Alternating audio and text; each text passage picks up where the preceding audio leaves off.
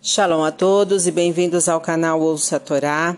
Vamos à terceira aliada para Shaterumá, que está no livro Shemot, capítulo 26, versículo 1 até o 14. Baruch Adonai, Eloheinu melech haolam, asher barabanu mikol hamim venatan lanoit torato, Baruch atah Adonai, noten hatorá. Amém. E farás dez cortinas de linho torcido e tecido de lã azul celeste e púrpura e vermelha, para as laterais do tabernáculo, e farás nelas desenhos de querubins, obras de artista. Cada cortina medirá 28 cúbitos de comprimento e 4 de largura. Elas serão ligadas umas às outras através de 50 laçadas de tecidos de lã azul celeste e 50 ganchos de ouro. E o tabernáculo virá a ser um todo e farás onze cortinas de pele de cabra para colocar sobre o tabernáculo, com trinta cúbitos de comprimento, de comprimento e quatro de largura cada uma. Elas serão ligadas umas às outras através de cinquenta laçadas e cinquenta ganchos de cobre e serão como um todo. E farás para cobrir o tabernáculo uma coberta de couro de carneiros tintos de vermelho e outra coberta de couro de taash por cima. Amém. Baruch Adonai, Eloheinu melech haolam, asher natan lanu toratot toratemet, v'hayeu lanatah betorreino, Baruch atah Adonai, noten hatorá. Amém.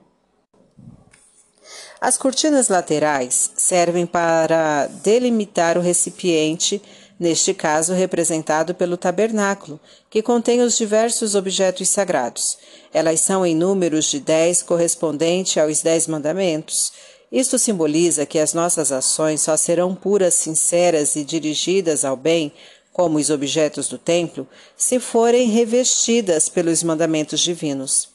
As cortinas simbolizam a roupa que cobre o corpo. Ela nos protege e reflete a nossa personalidade. Os Dez Mandamentos nos protegem de castigos divinos e, ao mesmo tempo, moldam a nossa personalidade. Os querubins são seres espirituais puros e bons. Ao serem representados nas cortinas que cercam o ambiente, simbolizam que devemos nos cercar de espiritualidade, procurando a bondade, a pureza em todas as nossas ações significa que o espiritual deve ser aprendido a partir de pessoas reconhecidamente entendidas nas leis divinas. Os Dez Mandamentos contêm obrigações e proibições. As obrigações requerem uma atitude ativa, é necessário fazer algo, e as proibições, uma atitude passiva, não fazer nada. Os ganchos, que representam o masculino, simbolizam a parte ativa dos mandamentos, e as laçadas, que representam o feminino, simbolizam a parte passiva.